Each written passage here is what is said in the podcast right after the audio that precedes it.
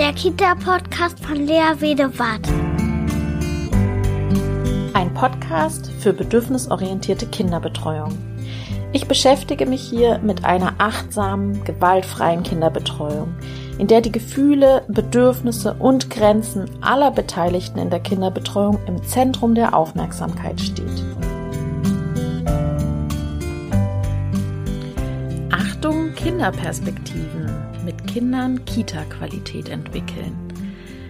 Das ist die Studie, die heute vorgestellt werden soll.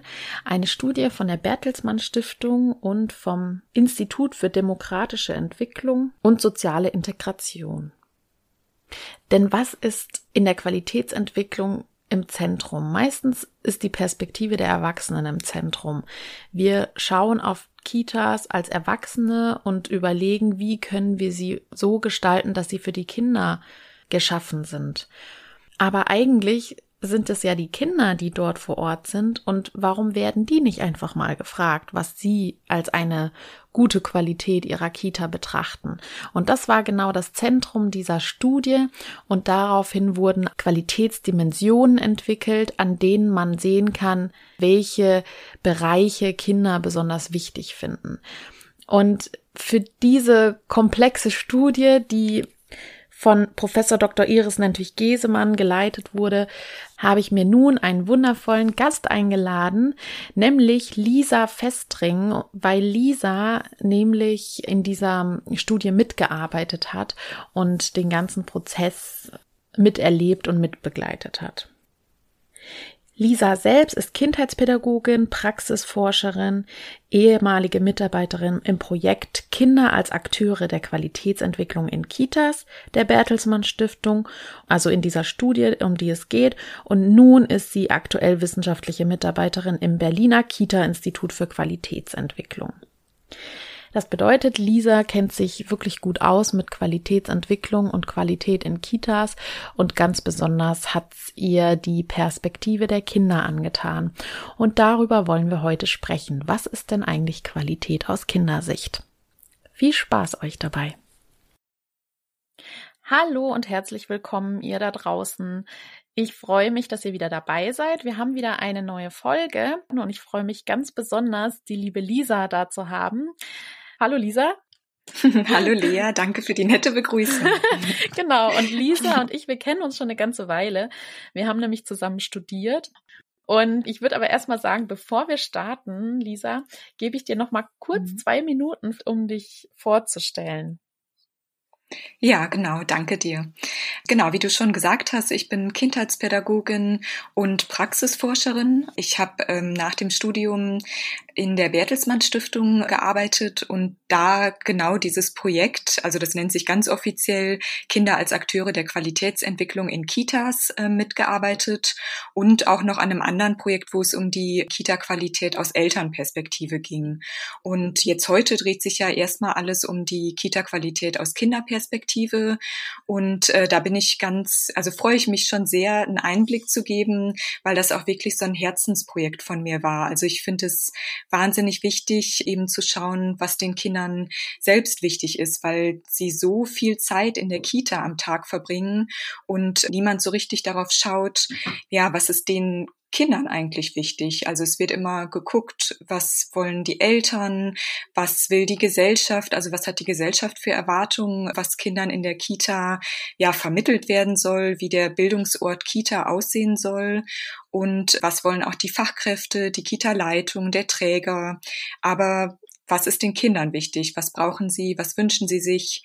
Und genau, mit dieser Arbeit habe ich in der Bertelsmann Stiftung angefangen und jetzt arbeite ich zurzeit in ähm, dem Berliner Kita-Institut für Qualitätsentwicklung und da ähm, geht das Thema eigentlich weiter. Also auch da geht es wieder um die Kita-Qualität und äh, da hoffe ich, da bin ich jetzt gerade gestartet im Job und da hoffe ich, dass ich auch viel von dem Thema reinbringen kann. Also dass die Kita-Qualität immer besser wird und sich auch möglichst immer daran orientiert, was ist den Kindern mhm. wichtig. Ja, das ist so wichtig. Ich habe ja auch in einem äh, Institut gearbeitet, ähm, das Qualität erhoben hat. Und tatsächlich gab es da sehr viele Dimensionen, nämlich die Dimension Eltern wurden, also die Zufriedenheit der Eltern wurde befragt, die Zufriedenheit der Fachkräfte wurde befragt, die Zufriedenheit des mhm. Trägers, eine Selbstevaluation und alles ähm, sozusagen immer aus den Perspektiven der Erwachsenen. Aber die Kindersicht, mhm. die hat noch nicht so eine große Rolle gespielt. Also tatsächlich mhm. gab es aber eine Kinderbefragung. Trotzdem spielte die da nicht so eine große Rolle. Mhm. Ja, genau, das habe ich jetzt auch schon erlebt. Also in dem, ähm, was ich auch in der Arbeit in der Bertelsmann Stiftung mitbekommen habe, da haben wir uns natürlich auch mit vielen Akteuren so ausgetauscht. Und da wurde vor allem ja auch so von denen, also wenn externe Evaluationen in Kitas gemacht werden, oder auch immer wieder berichtet, dass eben die anderen Perspektiven, also nicht die der Kinder, so eine größere Rolle spielen, weil es natürlich, also für uns als Erwachsene ist es erstmal einfacher. Mhm. Also so der Zugang ist viel, ja, niedrigschwelliger, wenn man andere Erwachsene fragt, mhm. weil wir quasi eine Sprache sprechen und wenn man mit Kindern redet, also da, ja, bedarf es ein bisschen mehr Kreativität und Flexibilität, um an ihre Perspektive wirklich ranzukommen. Mhm. Also weil Kinder sich natürlich natürlich noch ähm, anders ausdrücken, also eben noch nicht so ja gewählt und vielleicht auch noch nicht so reflektiert, also dass eben alles so diese Erwachsenen mhm.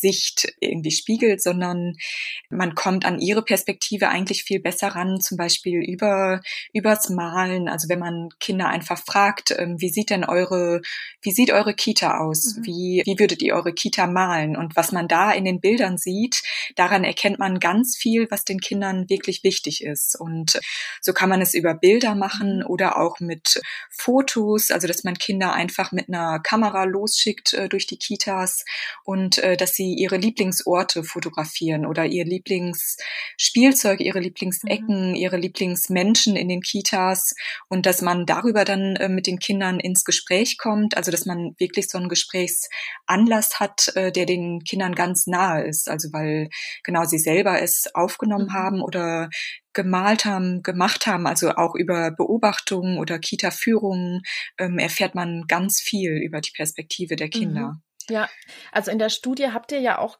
meines Wissens zwölf Erhebungsmethoden verwendet. Das ist ja eine beachtliche Zahl. Genau.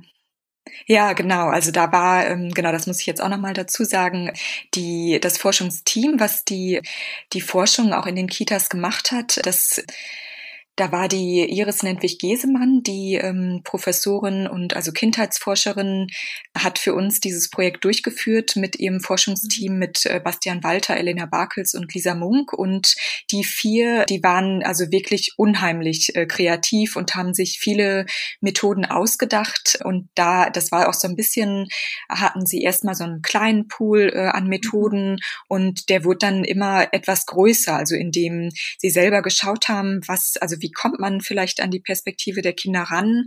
Wie kann man ja, wie bekommt man ihre Sicht so eingefangen oder wie können die Kinder sich mitteilen? Mhm. Und dieses Forschungsteam, das war dann eben in 13 Kitas und hat so knapp 200 äh, Kinder befragt oder eben, wenn ich befragt sage, meine ich immer, dass das so mit diesen Methoden passiert ist, also dass eben nicht nur um diese ganzen, um das verbale Befragen ging, obwohl zum Beispiel ähm, die Gruppendiskussion ist auch eine ganz beliebte Methode. Also wenn äh, Kinder einfach in einer kleinen Runde zusammenkommen, irgendwie fünf, sechs Kinder und eine Fachkraft dazu, mhm. oder jetzt eben in unserem Fall war das dann eine Person oder zwei aus dem Forschungsteam, die haben sich mit den Kindern zusammengesetzt und einfach mal äh, eine ganz offene eine Frage mhm. gestellt. Also einfach, ja, was ist euch in der Kita wichtig? Was mögt ihr hier? Was mhm. äh, wünscht ihr euch? Oder was mögt ihr vielleicht auch gar mhm. nicht? Also, weil das ist eben auch wichtig, dass man nicht nur schaut auf so die positiven Sachen, sondern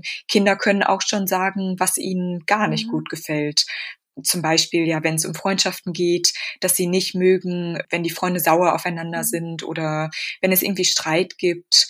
Aber also klar gehört es zum Kita-Alltag dazu, aber das eben, sind eben auch Punkte, die äh, Kinder dann auch benennen können, die sie nicht mhm. mögen. Oder auch wenn die Erzieherin äh, mal lauter wird und schimpft. Genau. Ja, ja und das, also es hat ja erstmal eine bestimmte also man braucht ja erstmal eine bestimmte Haltung, um da hinschauen zu können. Ne? Also das heißt, mhm. man muss ja den Kindern auch zugestehen oder davon ausgehen erstmal, dass Kinder gleichwertige Beziehungspartner sind oder mhm. eben auch eine Meinung haben, die sehr wohl ein Gewicht hat oder ein mhm. wirklich ernst zu nehmen ist. Ne? Also ich finde, man braucht mhm. auch so eine so ein Kindbild oder eine Haltung, die sagt, ja, eure Meinung, die zählt was. Mhm, genau. Ja, genau, da würde ich dann auch sagen, also dass man eben auch äh, dieses System Kita, also wirklich auch systemisch äh, betrachten müsste. Also dass eben in der Kita viele Akteure den Kita-Alltag mitgestalten. Und also wenn man sich das einfach auch ja einfach nur mal quantitativ anguckt, da sind die Kinder natürlich total in der mhm. Überzahl, mhm. so im Kita-Alltag. Und ähm, gerade, ja, wenn man sich das wirklich anschaut, da ist es total seltsam und also wirklich ganz empörend komisch, dass die Kinder eigentlich. nicht als erstes, ja, genau, wirklich empörend. Also ein Unding, ja. wirklich, dass ja. die Kinder nicht als allererstes gefragt ja. werden, ähm, wie sie sich diesen Ort vorstellen und wie sie den Ort Kita gestalten wollen, was ihnen da wichtig ist.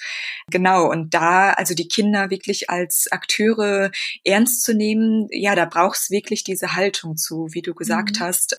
Deshalb haben wir jetzt zum Beispiel auch in dem Projekt von der Bertelsmann Stiftung, haben wir auch pädagogische Fachkräfte darin weitergebildet. Mhm. Also da haben wir ähm, in ganz Deutschland äh, 32 pädagogische Fachkräfte zur Fachkraft für Kinderperspektiven weitergebildet. Mhm. Das heißt, ihnen wurden auch so die Grundlagen, äh, Theorien quasi vermittelt. Also was bedeutet es, Kinder als Akteure ernst zu nehmen, die Kinderrechte, denn darin ist es mhm. ja auch verankert, ähm, dass die Kinder den Lebensort Kita mitgestalten können, also den Kindern wirklich eine Stimme zu geben ja. und auch genauso Theorien wie zur Qualitätsentwicklung wurden da vermittelt, aber dann vor allem auch diese Methoden ähm, ganz konkret. Also wie kann man mit Methoden wie Kinder malen ihre Kita oder Kinder fotografieren ihre mhm. Kita, die äh, Kita-Führungen.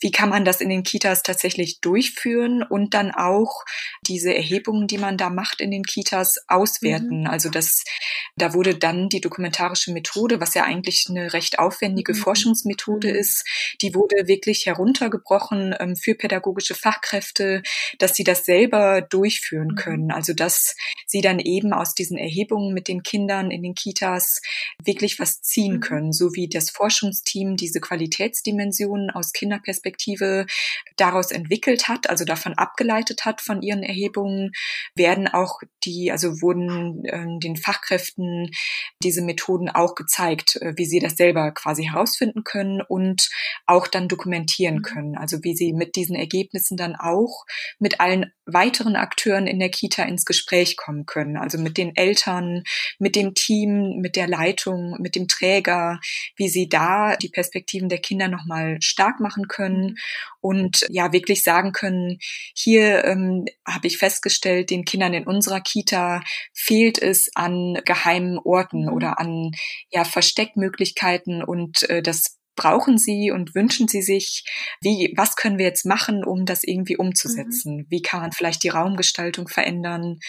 Und genau diese Methoden wurden den Fachkräften, den weitergebildeten Fachkräften für Kinderperspektiven gezeigt. Äh, sie konnten das in der Kita dann selber auch erproben und dann immer wieder reflektieren, was auch ein wirklich wichtiger Punkt ist, dass man eben auch schaut auf sich selbst. Also wie geht man selber irgendwie mit den Ergebnissen mhm. um? Was macht das, also was hat seine eigene Biografie vielleicht auch damit zu tun, um sich selber auch weiterzuentwickeln und an seiner eigenen Haltung ähm, auch zu mhm. arbeiten? Ja. ja, weil man erlebt es dann doch auch, dass es manche Fachkräfte gibt, die dann argumentieren, nee, die Kinder können sowas noch gar nicht entscheiden. Die mhm. brauchen das, dass wir etwas entscheiden. Wir haben die Verantwortung. Ne? Und ich finde, das hat mhm. immer schon sehr stark was mit der Fachkraft zu tun, dass sie das nicht hören mhm. möchte oder nicht, nicht, äh, nicht so eine hohe Relevanz beimisst, weil die Relevanz ist eindeutig da. Allein, genau, was du gesagt hast, quantitativ muss man einfach sagen, die Kinder gehen dahin, den Kindern soll es gut gehen.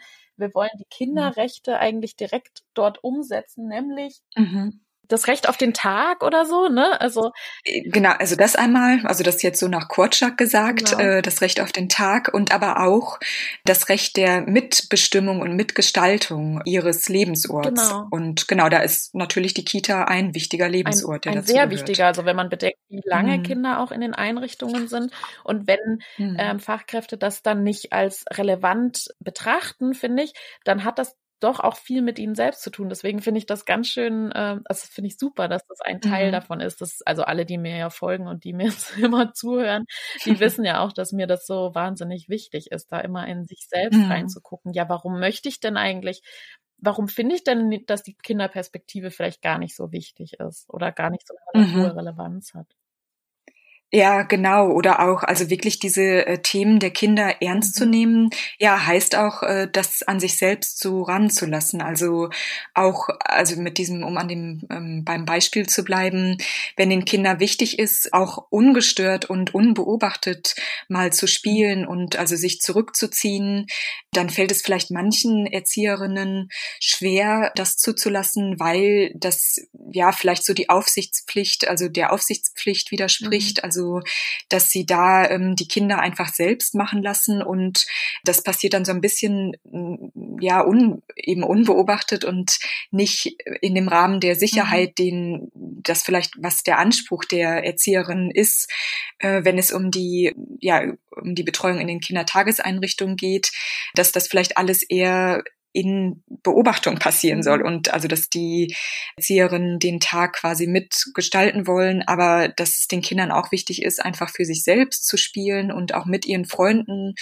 zusammen irgendwie sich Fantasiewelten auszudenken. Ja. Das ja ist dann irgendwie wichtig, dass man das auch reflektiert, mhm. dass es nicht nur darum geht, ein Angebot nach dem anderen zu gestalten, auch wenn die Kita natürlich ein wichtiger Bildungsort ist, aber ja, man muss so die verschiedenen Perspektiven irgendwie aushandeln. Mhm. Also was ist wem mhm. wichtig und wie kann man was vielleicht umsetzen und auch das kann man den Kindern wiederum transparent ja, machen. Auf jeden Fall. Wollen wir vielleicht einfach mal in diese Qualitätsdimension reingehen? Mhm. Ja. Dass wir mal, dann können wir nämlich das einzeln nochmal besprechen vielleicht, mhm. weil ihr habt ja 23 Qualitätsdimensionen rausbekommen, richtig? Mhm, genau, ja, eine ganz schöne Menge. Also deshalb, das ist ja wirklich sehr umfangreich und vielseitig, was ja natürlich auch klar ist, weil die Kinder, äh, so wie wir Erwachsene ja auch ganz unterschiedliche Vorstellungen mhm. haben und vielseitige Vorstellungen, ja, was wichtig ist in der Kita. Ja, genau. Also das heißt, also ihr habt dann in der Studie sozusagen die Kinder befragt und diese zwölf Erhebungsmethoden genutzt, um dann rauszufinden, was ist deren, was ist ihnen wichtig, oder? Also was ist für sie genau. Qualität? Genau. Wie wünschen sie sich den Tag? Wie wünschen sie sich die Kita? Ähm, so, dass es ihnen eben dort gut geht, ne? Genau. Und mhm. da sind eben diese 23 Qualitätsdimensionen entstanden. Und ich lese die vielleicht einmal kurz vor, damit es kurz so einen Überblick gibt. Mhm. Also die erste ist Praktiken der Selbsterkundung und, und Identitätsentwicklung innerhalb sozialer Gemeinschaften. Was mhm. ist das genau? Vielleicht kannst du immer noch mal sagen. Ja, genau. Also da ähm, hinter verberg, also das, was du jetzt gerade genannt hast, ist quasi ein Qualitätsbereich. Also wir haben diese 23 Qualitätsdimensionen, die sich den sieben Qualitätsbereichen ja. zuordnen lassen. Und äh, bei dieser, bei dem Qualitätsbereich Selbsterkundung und Identitätsentwicklung, da geht es eben darum, also um das einzelne Kind selbst, also dass es sich selbst zum Beispiel in verschiedenen Sprachen ausdrücken kann, dass es mit seiner eigenen Wirklichkeit ja gehört, gesehen und auch verstanden wird, mhm. dass es sich mit seinem Körper und den ja Körperpraktiken und auch Geschlechtsrollenidentität beschäftigen kann, dass es ähm, sich aber auch als individuelle Persönlichkeit wertgeschätzt fühlt und auch sichtbar ist in, den, in der Kita und auch, dass es mit dem eigenen Wissen und Können sichtbar ist und auch äh, zum Beispiel in gefährlichen Situationen bestehen mhm. kann. Also dass zum Beispiel ja da auch äh, von den ähm, pädagogischen Fachkräften so und auch in der Kita-Gruppe so gesehen wird als eigenständige mhm. Persönlichkeit. Mhm. Da sind immer in dieser Broschüre, finde ich, da sind immer so nette Zitate mit dabei Mhm. Und ne, dass zum Beispiel eben, dass sie in der individuellen Persönlichkeit gewertschätzt fühlen, also dass die Kinder sagen können, oder was sie wahrscheinlich auch in der Studie gesagt haben, so, das bin ich, mhm. das sind meine Sachen, genau. das sind meine Stärken ja. oder Mhm. Das finde ich auch spannend, ne? mit diesen gefährlichen Situationen bestehen, im eigenen mhm. Wissen und mhm. Können erproben und in gefährlichen Situationen bestehen. Das finde ich auch nochmal, das will mhm. ich nochmal hervorheben. Also da ist dann das mhm. Zitat, ich weiß was, ich bin schon groß und ich bin mutig. Und das finde mhm. ich ist noch was, was echt ausbaufähig ist, weil diese gefährliche Situationen zulassen, also quasi mhm. diesen mhm. Raum für Kinder zulassen, dass sie selbst gefährliche Situationen meistern können. Das finde ich so mhm. wichtig. Und das wird, mhm, genau. das war ja das, was du vorhin auch angesprochen hast. Ne? Das hat viel mit den. Fachkräften auch zu tun, ob sie das zulassen ja. können, was das mit der eigenen Angst genau. zu tun hat auch, ne?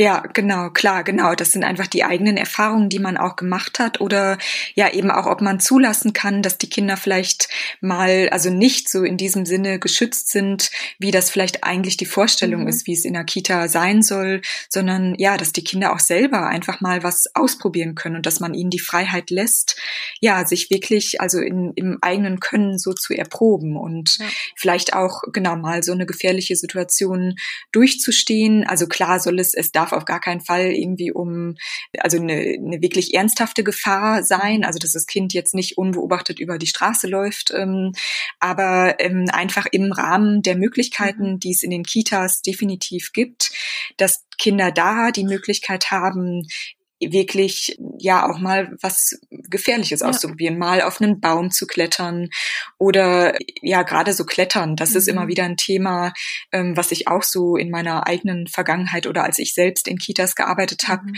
gesehen habe, dass ähm, Fachkräfte da schnell ja ja schnell zumachen und schnell irgendwie das Kind dann doch wieder runterholen. Ja, oder sogar oder sogar anschimpfen, ne? Also wie, genau, wie kletterst klar. du so hoch? Und das ist aber, ja. also das muss man sich echt auf der Zunge zergehen lassen. Also Kinder entscheiden, dass das ein wichtiges Qualitätsmerkmal ist, dass sie gefährliche Situationen mhm. selbst meistern können, weil das ja auch mhm. was hat, hat mit selbst, also Stärke zu entwickeln, ne? Also äh, stolz mhm. zu sein, etwas geschafft zu haben und genau. nur so können sie ja auch in ihrer Persönlichkeit wachsen.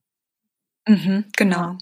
Oder ähm, was da auch noch zugehört, ist zum Beispiel so dieses Spezialwissen, was ja Kinder ähm, wirklich äh, ganz groß haben. Also sei es, wenn es um Baustellenfahrzeuge mhm. geht oder Dinosaurier oder Auto, Automarken oder mhm. sowas. Also da haben Kinder äh, teilweise schon so ein unglaubliches ja. Wissen oder um, also wenn es um so physikalische, biologische Zusammenhänge geht, ähm, weil sie so ein großes Interesse daran haben und das äußern sie mhm. gerne gerne. Und ähm, da ist es auch wichtig, ihnen ja, also diesen Raum auch zu geben und das auch wirklich als was Besonderes äh, zu sehen. Also das hat mich selber persönlich auch immer sehr beeindruckt, ja. Was die Kinder schon für ein Wissen haben und das immer wieder, weil für Erzieherinnen wiederholt sich das Ganze ja meistens, ja. weil immer wieder die, also die gleichen Themen so aufkommen, aber dass das für jedes Kind doch immer wieder irgendwie ein besonderes Thema ist, das finde ich auch wichtig, ja. das immer wieder zu sehen. Ja, Absolut, genau. Und da könnte man entweder dann sagen, oh du Klugscheißer, ja, oder, genau. oder man mhm. könnte äh, dem dann einen Raum geben und mhm. Das muss ja nicht mal groß herausgestellt werden, wie toll das Kind ist oder so, aber mhm. ich finde, das ist die Aufgabe von Kitas und das ist wahrscheinlich aus Kinderperspektive auch damit gemeint, dieses Interesse mhm. zu wertschätzen, genau. dass das ja. etwas ist, was sie gerne weiter erforschen möchten, wenn man dem einen Raum gibt, mhm. so wie du es gesagt hast. Ne? Ja. Genau, ja. Ich sehe, dass dich das interessiert, ne? Mhm. Genau. Und einfach auch wirklich so ein aufrichtiges mhm. Interesse. Mhm. Also, ja, dass man oh, es nicht so. Oder so ne? ja. Genau, mhm. ja. Genau, dass man da dabei bleibt und dass also Kinder, die sonst auch vielleicht irgendwie ganz still eher im mhm. Alltag sind, aber wenn die da ähm, ja plötzlich so ein Interesse entwickeln oder also wirklich auch so ein großes Wissen haben, dass man ihnen da ja wirklich auch so eine auch eine Plattform mhm. irgendwie gibt, also dass genau. sie das so äußern können. Ja, ja. Okay, also die nächste Dimension, nee, wie heißt das? Äh, äh, über ähm, Qualitätsbereich Bereich ist dann die Mitbestimmung mhm. und Mitgestaltung. Das ist den Kindern sehr wichtig. Genau. Okay, was was genau. äh, umfasst das dann noch? Genau, also dazu ähm, gehört dann, also dass sie einmal so mit ihren eigenen geschaffenen Werken ähm, sichtbar sein mhm. wollen. Also genau, das heißt einfach eigentlich ziemlich simpel, dass auch so die Bilder der Kinder äh, hängen, also dass die Kita irgendwie auch persönlich ähm, gestaltet ist, auch von den Kindern. Mhm. Also dass die den Ort ja ihres Lebens mitgestalten ja. können. Das aber auch, also das, das war zum Beispiel bei den Kita-Führungen ähm, kam das immer wieder heraus, mhm. dass die Kinder äh, sich in der Kita auskennen. Mhm. Also dass sie, zum Beispiel war da eine Kita-Führung, ähm, die Iris Nentwich Gesemann und ihr Team gemacht haben. Da sind die Kinder, haben sogar den Hauswirtschaftsraum gezeigt oder die Küche, mhm. weil, ähm, also die sind sogar zuerst zu diesen Räumen gegangen, weil das eben ganz besonders, also besondere Räume sind, wo sie auch nicht jeden Tag so sind. Mhm. Also das ist eben nicht so der, wie der normale Gruppenraum oder irgendwie ein ja, Raum, wo sie sonst jeden Tag immer wieder sind. Aber sie wollten so ihre Expertise für die Kita mhm. äh, zeigen. Und ja, das ist auch wichtig, sie einfach als Experten ihrer, ihrer Räumlichkeiten ja. so zu zeigen.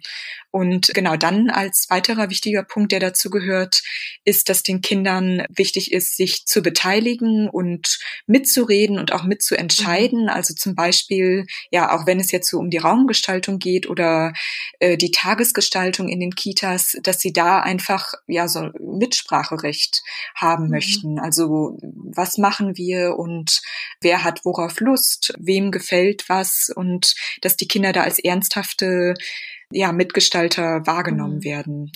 Und dazu ähm, da haben viele Kitas schon so eine Art äh, Kinderparlament, mhm.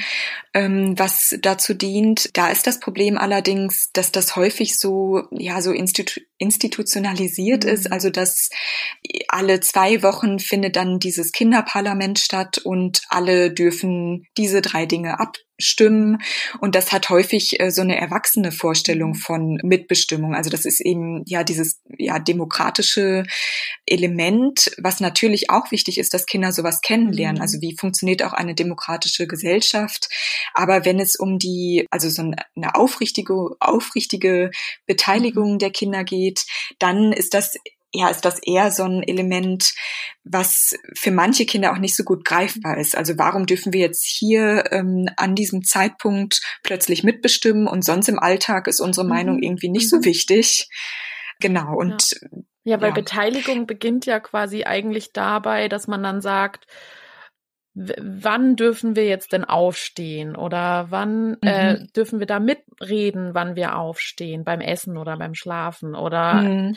dürfen genau. wir äh, mitentscheiden, was es zu essen gibt, dürfen wir mitentscheiden, ja. wann aufgeräumt wird, dürfen wir, also es gibt ja unzählige Minimalmomente mhm. im Alltag, wo Kinder ja eigentlich ja. oder äh, oder einfach mitbestimmen, indem sie dann das ist auch der nächste Punkt, glaube ich, mit Beschwerden. Beschwerden genau. äußern sich ja auch sehr unterschiedlich, ne? Da, äh, zum mhm, Beispiel genau. kleinste Kinder weinen einfach oder werden wütend. Und ja. dann ist das sowas wie, ähm, hallo, ich will mich beteiligen, das passt mir gerade nicht, mhm. äh, können genau. wir das genau. bitte im Alltag ändern oder sowas, ne? Zum Beispiel mhm. Mikrotransitionen, also kleine Übergänge ja, genau. oder so. Ja, genau, genau. Das, also es gibt viele solcher kritischer Momente am Tag und also gerade, was du jetzt schon so gesagt hast, so diese Übergänge im Alltag oder auch äh, Mittag, also die äh, Mittagessens- und auch Schlafenssituationen mhm. sind auch solche Beispiele, wo noch sehr, sehr viel von den ähm, Erwachsenen ja, eigentlich bestimmt absolut. wird, auch so ja aus ihren eigenen Erfahrungen oder auch da vielleicht, was die Gesellschaft will, wie es sein soll oder auch was die Eltern ja. wollen. Also dass da aber die ja so die Stimme der Kinder Kinder viel zu kurz kommt. Also ja. das, genau, da ist jetzt dieser letzte Punkt mit diesem sich mit Beschwerden gehört und berücksichtigt fühlen, ja. ist da ein, ja, ein sehr, sehr wichtige, eine sehr wichtige Qualitätsdimension, weil es da eben darum geht, auch aufmerksam die Körpersprache der Kinder ja. wahrzunehmen. Wie du auch gesagt hast, genau, gerade junge Kinder, die weinen dann oder die beschweren sich genau durch, durch ihre ähm, Mimik und Gestik und in den körperlichen körperlichen Ausdruck. Und äh, da braucht es wirklich sehr feinfühlige, ja. sensible Fachkräfte, die das auch so wahrnehmen und dann auch überlegen, ja, was steckt dahinter? Was will das Kind jetzt eigentlich gerade? Und ja, wie passt es, wie kann man das irgendwie vereinen ähm, mit unserer pädagogischen Situation hier? Genau, grade? und auch nicht persönlich zu nehmen. Also sozusagen ja. eine Beschwerde als ein Ausdruck des Kindes zu verstehen. Und weil es gibt mhm. ja auch in, es gibt manche Einrichtungen, die das machen, dass es ja dann so so Beschwerdestunden oder sowas gibt, dass dann mhm, tatsächlich genau. sich ja auch über Erzieher beschwert werden kann, ja. zum Beispiel. Und mhm. das braucht eine enorme persönliche Stärke, dass mhm. Fachkräfte das aushalten, ne? dass, dass Fachkräfte ja. dann sagen, ja, okay, das hat mit dem Kind zu tun, dass es für das Kind etwas im Alltag nicht passt, etwas braucht, was gerade noch nicht so vorhanden ist. Und ich es beschwert sich dabei über mich und das ist in Ordnung, ne? Und das, ich finde, das mhm. braucht eine wahnsinnige persönliche Stärke, das auszuhalten. Und das, äh, mhm. deswegen wollen ja, glaube ich, auch viele Einrichtungen einfach noch gar nicht so dieses, dieses Beschwerdemanagement in den Einrichtungen, ne? Mhm. Und auch zu sagen, genau. Beschwerde heißt nicht, so wie wir das Erwachsene wieder verstehen, ja, dass die einen Zettel ausmalen und den in den Briefkasten schmeißen. ne? Genau. Mhm. Ja. Ja, genau. Ja, das äh, stimmt. Also das hatten war jetzt auch in dem also Team um Iris Nentwich Gesemann, mhm. die äh, hatten da auch häufig äh, solche Beschwerderunden und dann genau wurde häufig auch von den Kindern also wirklich so Verhalten von den mhm. Erzieherinnen so ja kritisch ähm, bewertet. Mhm. Also dass eben wenn die Kinder zum Beispiel schlafen müssen, also dass da ja so eine Situation irgendwie mit Druck ist und also die Kinder haben das dann natürlich anders geäußert, aber also dass das dann auch was ist oder einem anderen Beispiel war, dass eine Erzieherin immer so sehr geschimpft mhm. hat und das also das ist dann natürlich irgendwie schon was sehr Konkretes gegen diese eine Erzieherin mhm. und ja, da bedarf es irgendwie auch eine große Offenheit, dass man also ja die Beschwerde wirklich annehmen kann und ernst nehmen kann und sich dann damit auseinandersetzt, genau, was auch im Team auseinandersetzt. Also weil das ist dann auch schwierig, wenn eine Erzieherin irgendwie alleine so als ja der Buhmann, die Buhfrau ja. dasteht, ähm, sondern ja, dass man da zusammen im Team überlegen ja. muss, was was steckt denn dahinter. Ja, und aber auch im Sinne des Kinderschutzes, ne? Also das ist ja auch gerade genau. hochaktuell. Genau. Dieses mhm. Gewalt verhindern einfach auch durch Fachkräfte. Mhm. Mhm. Ja. Ja. Okay, dann haben wir die nächste Überschrift. Praktiken mhm. der Peer-Kultur und Freundschaftspraktiken. Das ist bestimmt sehr genau. wichtig für die Kinder, Freundschaften. Ja, absolut, genau. Das ist was, ja, ein Punkt, der ja jetzt zur Zeit ja. gerade auch ein bisschen zurück oder äh, ein bisschen zu zu kurz kommt. Ja. Also einfach dadurch, dass die Freundinnen fehlen der Kinder. Also die Freunde, Freundinnen, die sind für die Kinder besonders wichtig, dass sie sich durch diese Kindergruppe gestärkt und beschützt fühlen. Also dass sie einfach ein Teil dieser Gruppe sind. Und gerade, also Kinder, ja, so ab zwei, drei Jahren, die entwickeln auch schon wirklich äh, tiefe Freundschaften und das, ja, können die Eltern und auch Fachkräfte jetzt wahrscheinlich ganz gut beobachten, dass Kinder immer wieder auch nach ihren ihren Freundinnen fragen, wo die denn sind und dass sie sich ganz, also sehr gerne, das ist jetzt schon dann die zweite Qualitätsdimension, mhm. mit ihnen auch zusammen zurückziehen an geheime Orte. Das hatte ich vorhin auch schon mal kurz erwähnt. Also, dass sie einfach Orte auch suchen mit ihren Freundinnen, ähm, wo sie ungestört spielen ja. können und einfach auch mal unbeobachtet ja. sein können. Ja, und das auch genau. zuzulassen. Ne? Da haben wir gerade eben ja auch schon drüber gesprochen. Also, dass das wirklich mhm.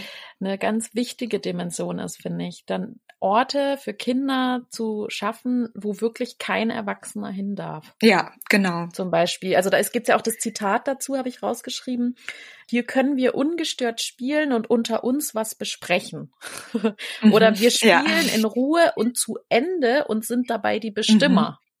Mhm. ja, genau. Also gerade der Bestimmerbegriff, ja, der fiel auch das, häufig tatsächlich. Genau, das Bestimmer ja. und dieses in Ruhe und zu Ende spielen. Das finde ich auch mhm. ganz bemerkenswert, ja. weil das so mhm. oft in der Kita passiert, dass einfach ständig Spiel unterbrochen wird durch diese ja, vorgegebenen ja, Tagesabläufe und so, ne? Und genau. mehr Aufmerksamkeit ja, genau. zu mhm. schenken, mhm. irgendwie so. Ja, Genau, das stimmt. Also ich glaube, da hattest du letztens auch auf deinem Blog oder mhm. irgendwo bei dir hatte ich das auch gesehen, dass du so das als Thema hattest, äh, wenn wir uns mal vorstellen, wie das mit ähm, mit Erwachsenen, also wenn wir mit Erwachsenen ja. umgehen, wie das da wäre, wenn wir jetzt genau zu unserem Freund oder Mann sagen, ähm, jetzt hör auf zu arbeiten und komm sofort, sofort äh, genau. an den Tisch, um zu essen oder so. Genau.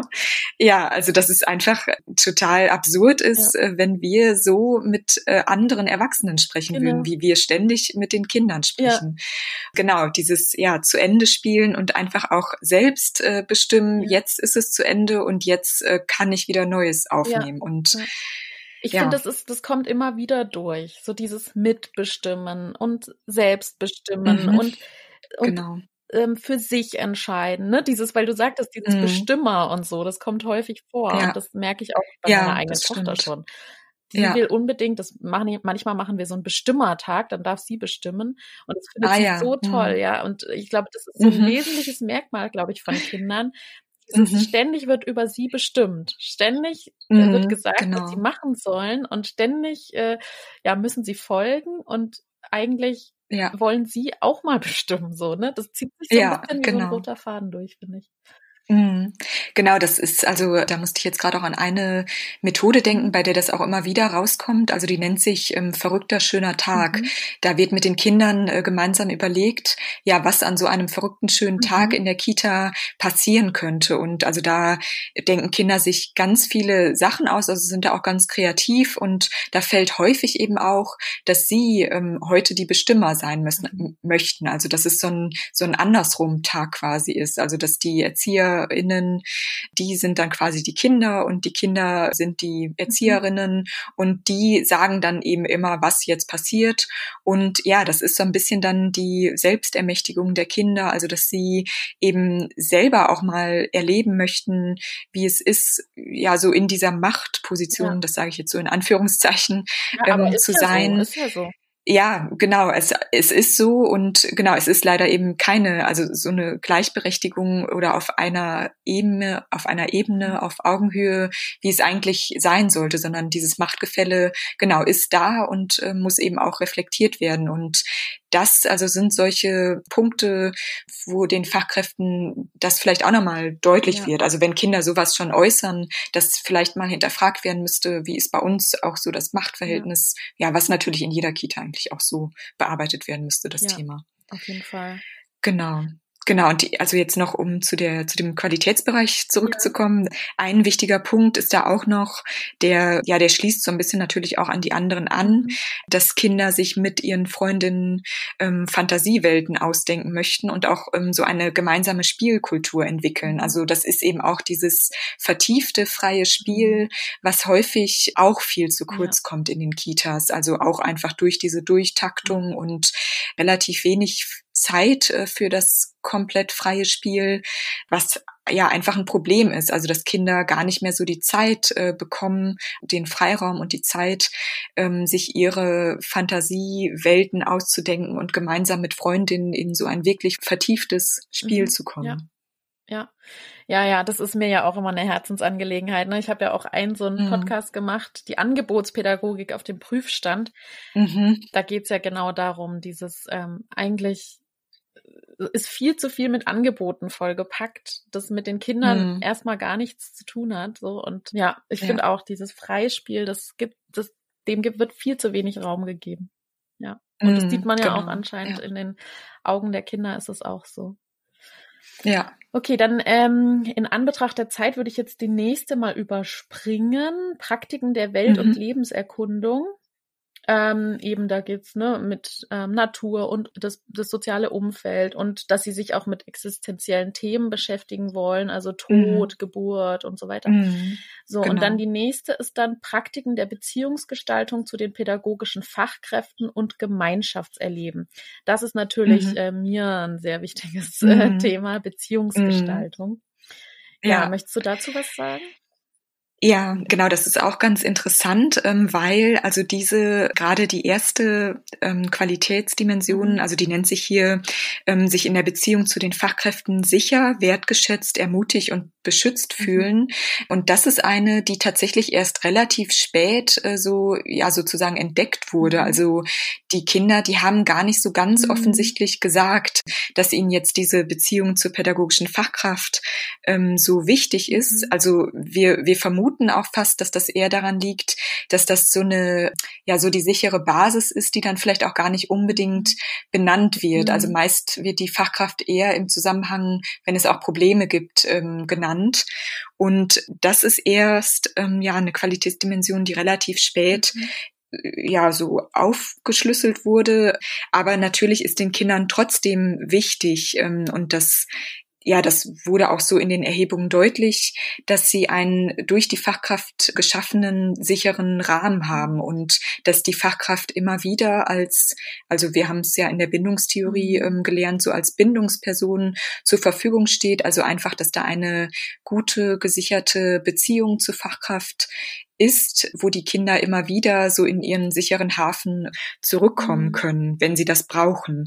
Ähm, je älter die Kinder werden, desto ja weniger wird das auch so in Anspruch genommen. Also gerade bei den jüngeren unter dreijährigen Kindern ist das natürlich noch ähm, ist die Beziehung zur Fachkraft spielt noch eine viel größere Rolle. Deshalb es könnte nämlich auch gut sein, die Erhebungen, die wir jetzt hier gemacht haben, die fanden Kindern über drei, also so zwischen mhm. Äh, vier und sechs Jahren statt.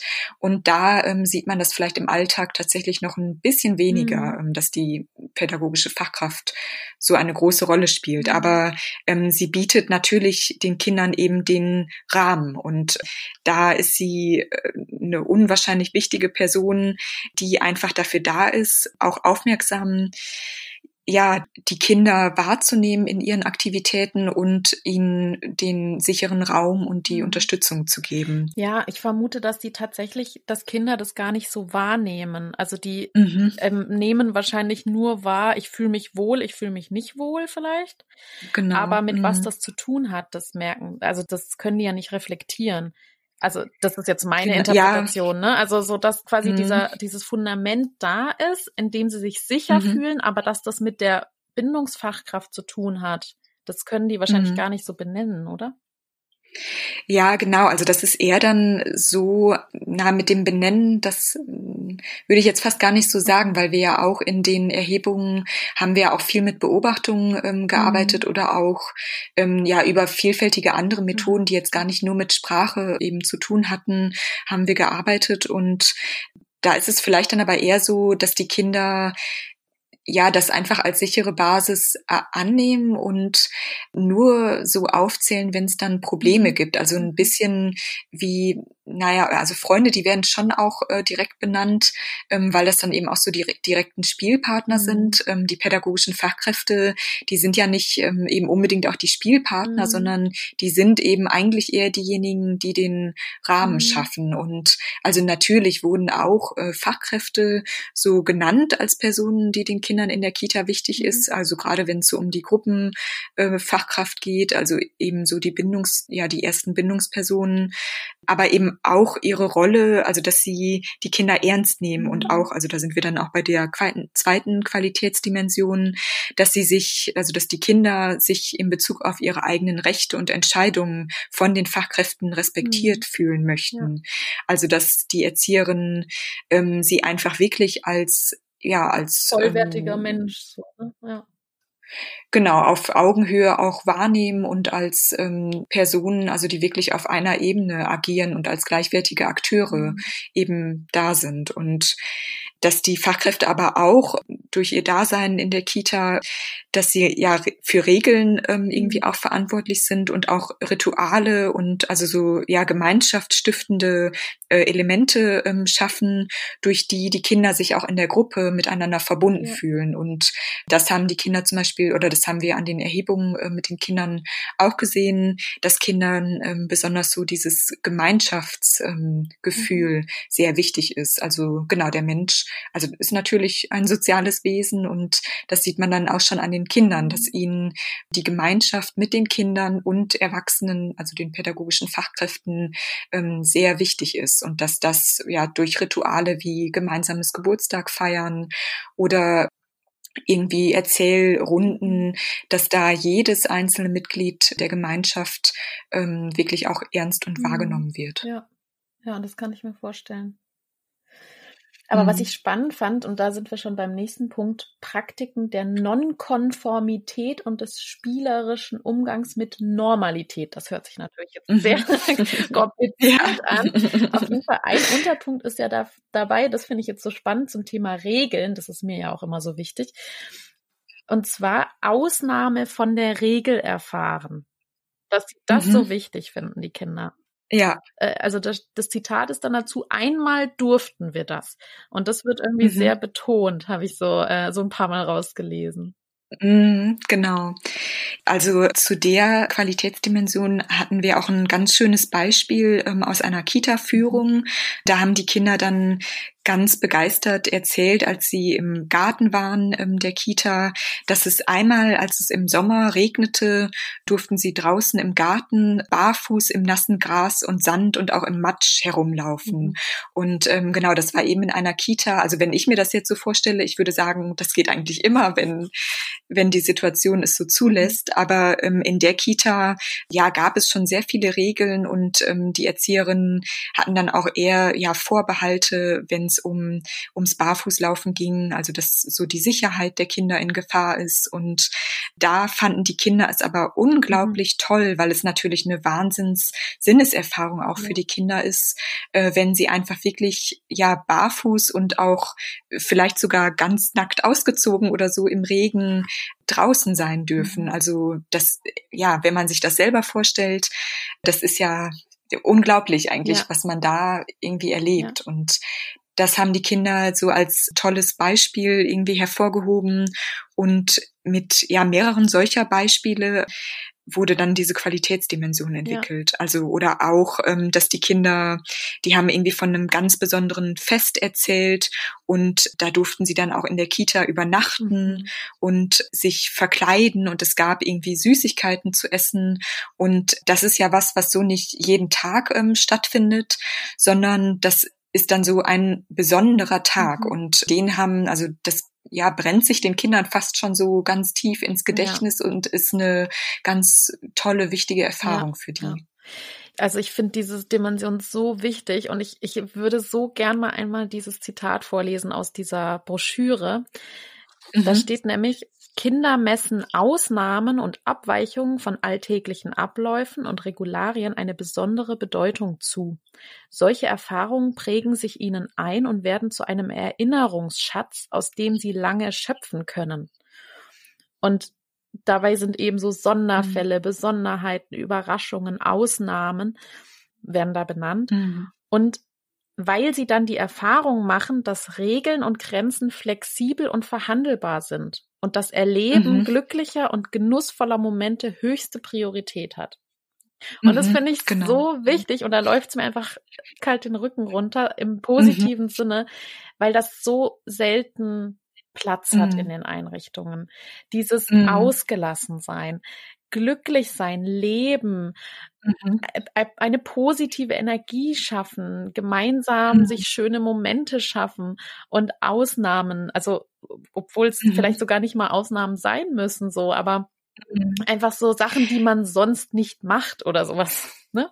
Mhm, genau, auch einfach mal, ja, so nach dem, worauf man jetzt gerade Lust ja, hat oder genau. ja, wenn so die Stimmung irgendwie in der Gruppe gerade so ist, also dass dann auch, ja, pädagogische Fachkräfte einfach mal zulassen, okay, dann, also essen wir heute eben eine Stunde später Mittag ja. oder so, also weil da ist nämlich auch häufig das Problem, ja, dass so diese Rahmenbedingungen sehr einengend ja. sind und dass da aufgrund, ja, dessen dann häufig sowas nicht möglich ist, also oder die Erzieherinnen das so nicht zulassen oder dass einfach mal auch draußen gegessen wird, weil gerade so ein schöner Tag ist. Genau, oder ja, ja. Oder auch mit den Händen. Oder mit den ja, Händen. Genau. Alles das, was auch die Kinder vielleicht für Ideen haben.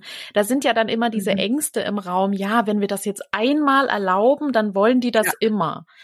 Aber genau. das ist einfach mhm. Quatsch. Das ist einfach, ja. alles muss mal ausprobiert werden. Das ist doch, die wollen doch das mhm. Leben kennenlernen. Alles muss doch mal ausprobiert werden. Und diese genau. Angst ist einfach unbegründet, finde mhm. ich. Ja, das stimmt. Ja, absolut. Ja. Mhm. ja. Ja, und dann, was dann da noch kommt, ist dieses sich mit Normen und Regeln beschäftigen und das Überschreiten von Grenzen austesten dass das ein mhm. wichtiger Faktor ist. Und das finde ich sehr mhm. spannend, weil das mhm. unterstellen ja Erwachsene auch oft den Kindern, ne? Dieses, mhm. du mhm. willst ja nur austesten, aber das hat dann so ja. einen negativen Touch irgendwie. Mhm. Ja, das und das aber eigentlich als was Positives zu sehen, oder? Ah. Genau. Ja, also ich kann ja auch da mal kurz ja, ein Beispiel gerne, so gerne. zu nennen. Ähm, genau, also weil da äh, war es so, in der Kita, ja, war auf dem Kita-Gelände war so ein Zaun, also der natürlich äh, den Kita-Garten äh, von der Außenwelt eigentlich abgetrennt hat. Und äh, da hat sich dann so eine Jungsgruppe irgendwie überlegt, mhm. ja, wie wäre es jetzt, äh, wenn man da einfach mal rüberklettert mhm. und die oder also sie beginnen schon damit, sogar rüber zu klettern und sagen dann, wir könnten jetzt hier rüber klettern. Mhm. Also die hätten so theoretisch die Fähigkeit. Das mhm. war so ein Zaun, ja, ich weiß nicht, der war so 1,50 Meter hoch und ähm, also so ein Gitterzaun und die Jungen begannen dann damit, da hochzuklettern und ähm, meinten dann zu dem Forscher, das war der Bastian mhm. Walter, glaube ich, war da gerade dabei, meinten dann zu ihm, einmal hat das auch ein Junge gemacht, der ist dann bis zum Alexanderplatz ähm, gelaufen und das war dann einfach so die ja so gedankliche Auseinandersetzung der Kinder mit den Regeln, die in der mhm. Kita da sind genau. und die sie ja eigentlich, also die Kinder wissen um die Regeln und wissen auch, dass die irgendwie für die Gemeinschaft wichtig sind, dass nicht jeder einfach das machen kann, was er gerade möchte, sondern dass es in dem sozialen Miteinander auch Regeln gibt. Oder zum Schutz, und, äh, ne? also zum Schutz der genau. Kinder. Genau. Mhm. Ja, genau, zum Schutz ja der Kinder und auch auch für die anderen, also für eigentlich alle, alle Menschen genau. gibt's ja Regeln und dass die Kinder aber natürlich, um die Regeln auch besser kennenzulernen und auch so herauszufinden, was für ein Sinn hinter diesen Regeln steckt, dass sie sich deshalb damit natürlich auch auseinandersetzen und auch überlegen, was wäre jetzt, wenn wir diese Regeln überschreiten? Mhm. Was hat das eigentlich für Konsequenzen? Mhm. Also bei diesem Beispiel war es wohl auch tatsächlich so, dass dieser eine Junge, von dem die da erzählt haben, dass der wirklich äh, mal äh, ausgebüxt ist aus der Kita mhm. und ja weggelaufen ist und dann wohl auch von der Polizei äh, wieder Ui. zurückgebracht wurde, wo man genau, das ist natürlich irgendwie ein heftiges Beispiel, wo man denkt, oh Gott, also das will man wirklich nicht, dass äh, in der Kita sowas mhm. passiert. Mhm. Aber für die Kinder war der Junge irgendwie so ein bisschen so eine Legende mhm. und sie, die Kinder würden das jetzt auch gar nicht selber mhm. machen, ähm, weil für die selbst ähm, wäre das auch ja eine überfordernde Situation oder einfach eine also eine sehr große Ausnahmesituation, die sie jetzt gar nicht so machen würden, aber sich einfach damit auseinanderzusetzen, das hat den Kindern schon sehr viel gebracht. Genau. Und ähm, ja. Ja, einfach den Sinn von bestimmten Regeln hinterfragen genau. zu wollen. Also für was ist das denn da? Also für was ist diese Regel jetzt gut für mich? Und mhm. ähm, auch für die Gruppe. Und das ja. finde ich auch so spannend dass es den Kindern wichtig ist, sich auch mit diesen Regeln auseinanderzusetzen, um das soziale Gefüge kennenzulernen und das aber im positivsten Sinn. Also ja, nicht in dem genau. Sinne, ja, die wollen jetzt uns mal austesten, die wollen jetzt mal testen, wie wir als Fachkräfte reagieren, die wollen uns provozieren oder sowas, sondern sie handeln für sich, nämlich zu mhm. gucken, ja, was, was hat denn jetzt diese Regel für einen Sinn und was bringt die genau. mir und, und da dann auch ja. das, kritisch zu hinterfragen und zu gucken, ja, wie mhm. weit ist denn was verhandelbar und was nicht und, mhm. genau. und auch eben eben zu gucken, dass, dass die sich halt selbstbestimmt eben auch an diese Normen und Regeln und Grenzen halten können, mhm. weil es ihnen ja auch ja, was bringt, genau. so, ne? Ja. Mhm. Genau, also das ist ja wirklich, vor allem geht es darum, diesen Sinn zu hinterfragen, genau, genau weil die, die Erwachsenen legen die Regeln irgendwie fest und ja, da muss man sich natürlich, oder finde ich es auch wirklich natürlich ja. von den Kindern irgendwie sich damit auseinanderzusetzen, ja.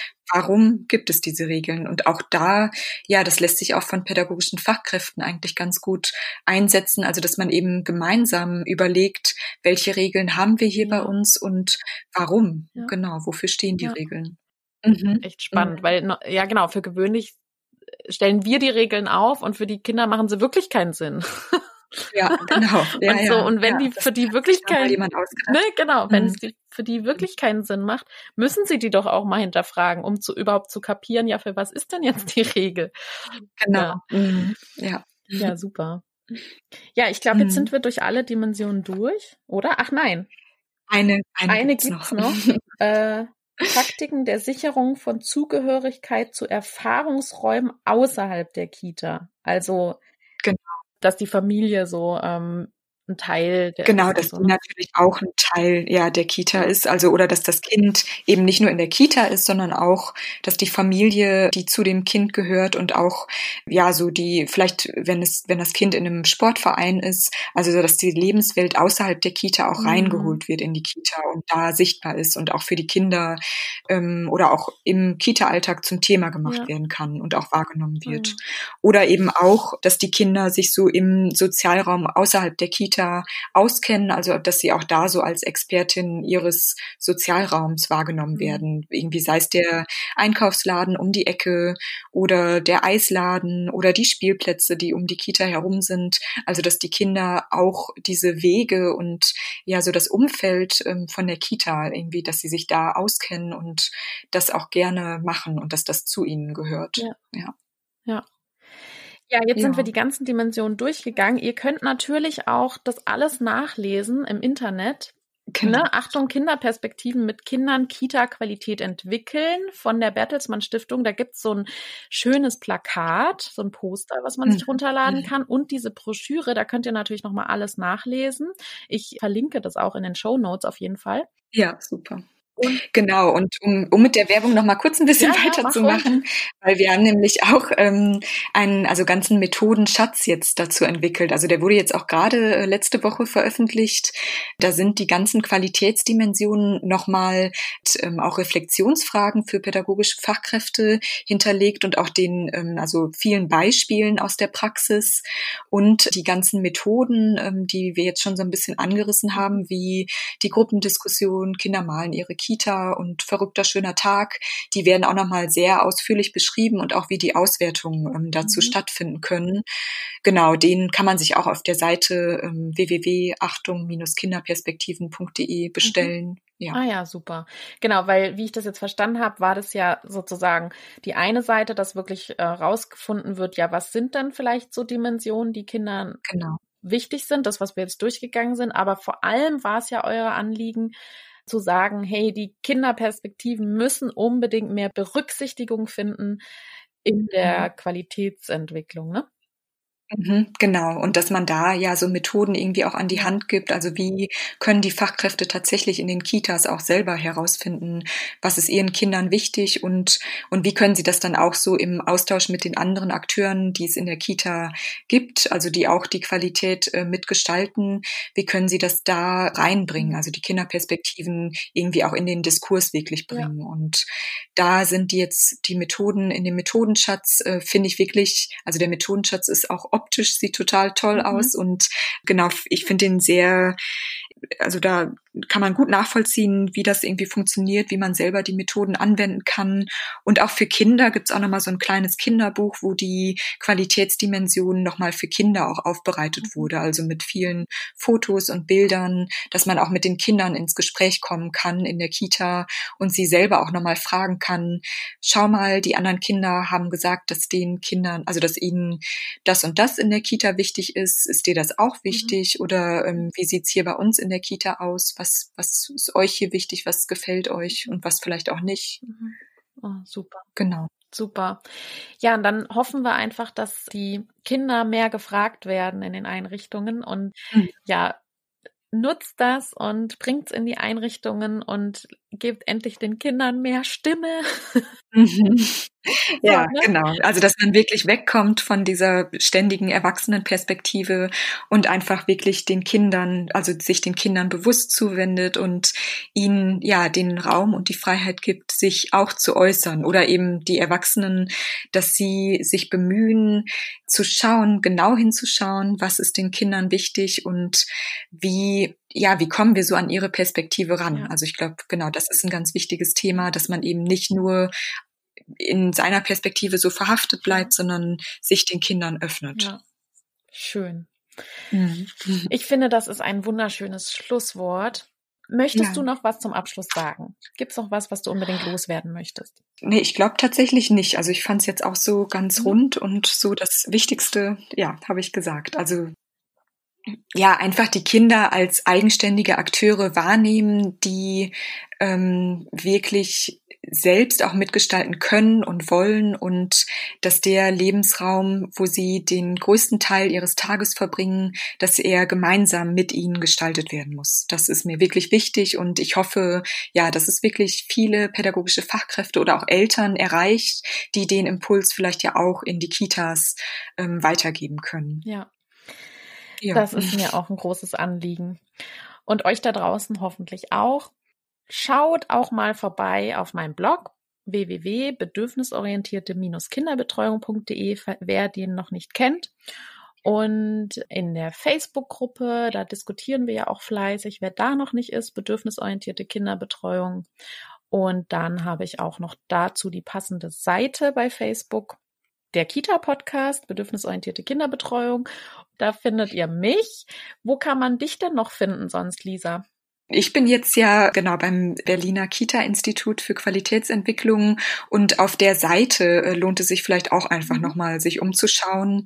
Beki Berlin, da findet man das eigentlich auch und genau, da machen wir auch eine wichtige Arbeit, wenn es um Qualitätsentwicklung in Kitas geht oder eben unter ja, www.achtung-kinderperspektiven.de, mhm. da sind auch nochmal sehr viele Infos äh, zu dem Projekt und genau, also ich äh, möchte mich nochmal ganz herzlich bei Katrin Bock-Formula und Anne Münchow, die das Projekt Kinder als Akteure der Qualitätsentwicklung in Kitas der Bertelsmann Stiftung in Auftrag gegeben haben. Also das war mein Projektteam in der Bertelsmann Stiftung und die Durchführung wurde ja, wie gesagt, von Iris Nentwich-Gesemann und ihrem Forschungsteam gemacht und die machen so eine großartige Arbeit. Also während des gesamten Projekts, als ich das betreut habe, ähm, hatte ich ganz viel auch eben mit der Kindheit Kindheitsforscherin Iris Nentwich-Gesemann zu tun und auch schon damals als Dozentin.